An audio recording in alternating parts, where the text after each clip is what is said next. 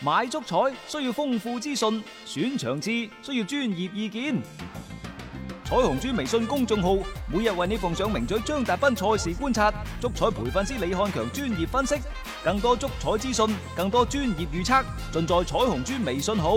彩票嘅彩，紅當當嘅紅，豬籠入水嘅豬，買足彩記得先上嚟彩虹豬睇下啦喂！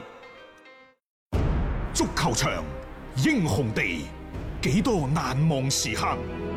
Breathtakingly brilliant. 從最後三分鐘絕殺逆轉到伊斯坦布爾勝利大逃亡，從希臘神話到冰島奇蹟，從童話變成現實，從英雄變成傳奇。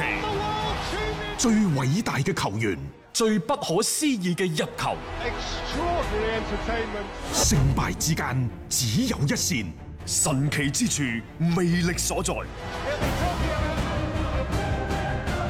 只可意會，更可言傳。足球新勢力。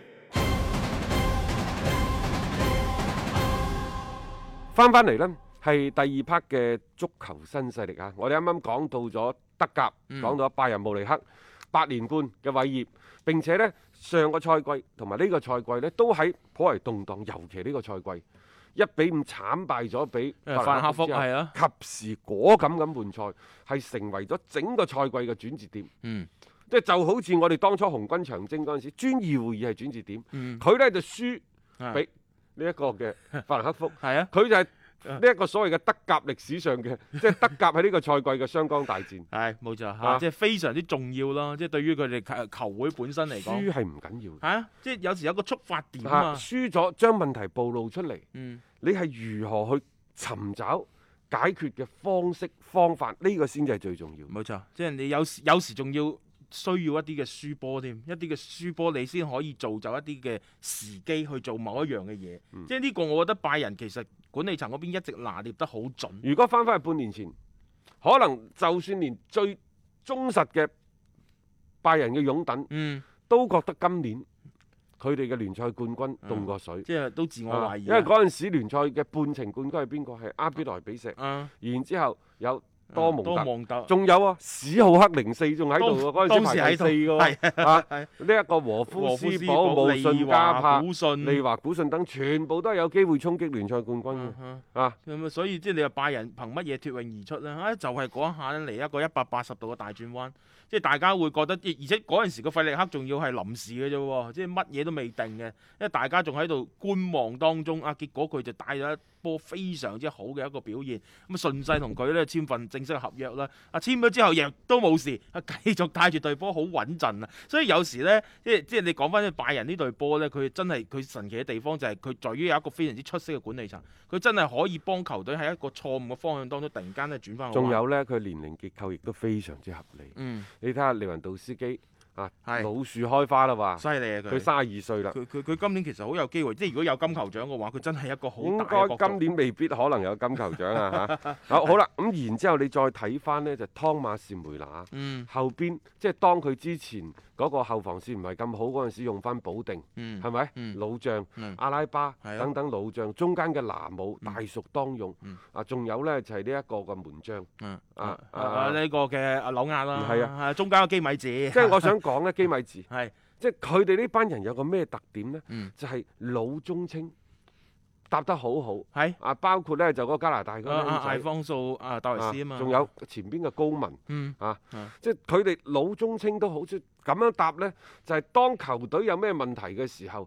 呃老將會挺身而出；嗯當場面打唔開嘅時候，啲有啲後小生嗰啲啊將有啲速度去衝擊下穿佢對方嘅嗯防線。有活力啊啊嘛，即係呢個好啦，你再睇翻無論阿比萊比錫又好，包括多蒙特都好，嗯即係佢哋呢個賽季之所以喺咁嘅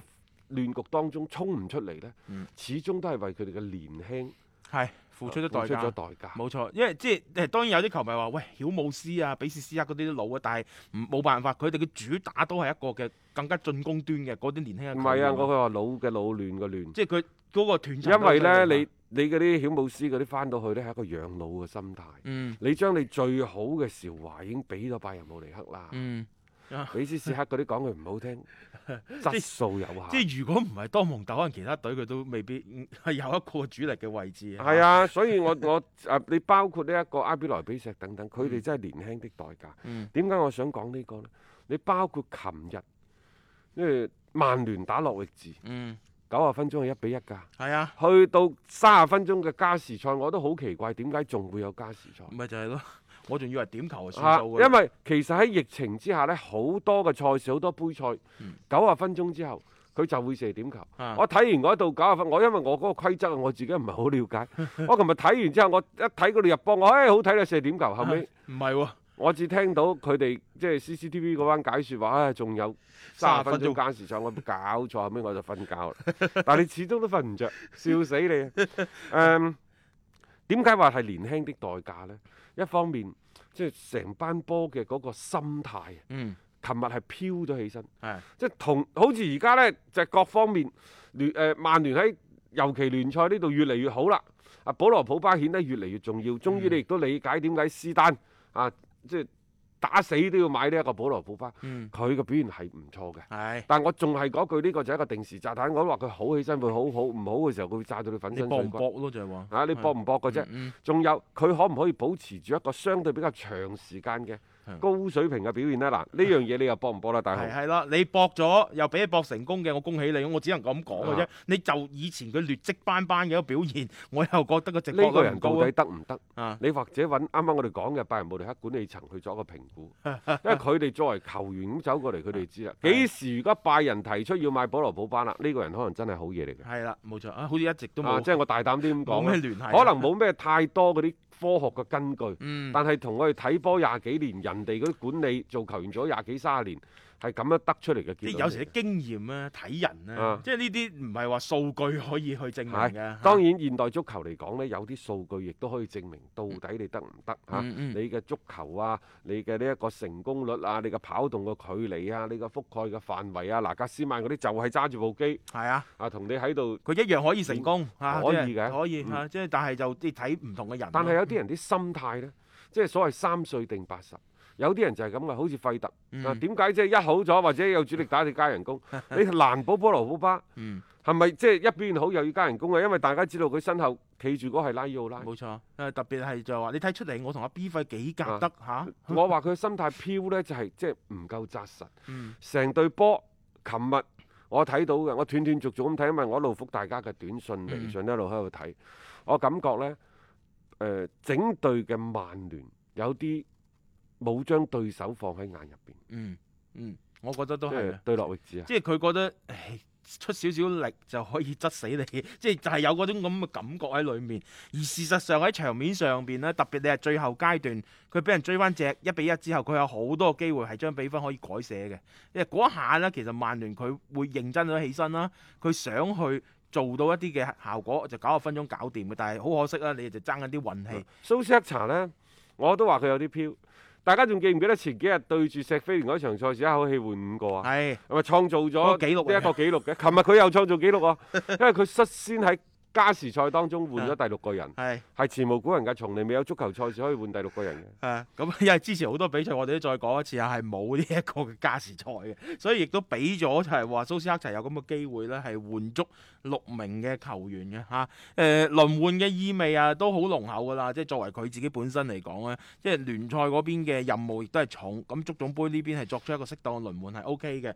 即係按照佢所講咧，其實佢對球員嘅表現都唔係話好滿意㗎，即係覺得呢場波啦。誒踢得都係有啲散。我哋睇到嘅過程亦都係咁樣樣咯，即係曼聯佢並唔係話即係好好肉緊嘅嗰只啦，喺呢場嘅比賽。係啦，冇錯。你諗下，佢個控球比率超過八成。嗯就算係班奴費南迪斯首發登場，因為佢足總杯有足總杯嘅嗰個手法嚇。係嗯但係班奴費南迪斯繼續首發，但係就算有佢喺度咧，因為身邊啲人換咗啊，班僆仔唔係好識踢 波嚇，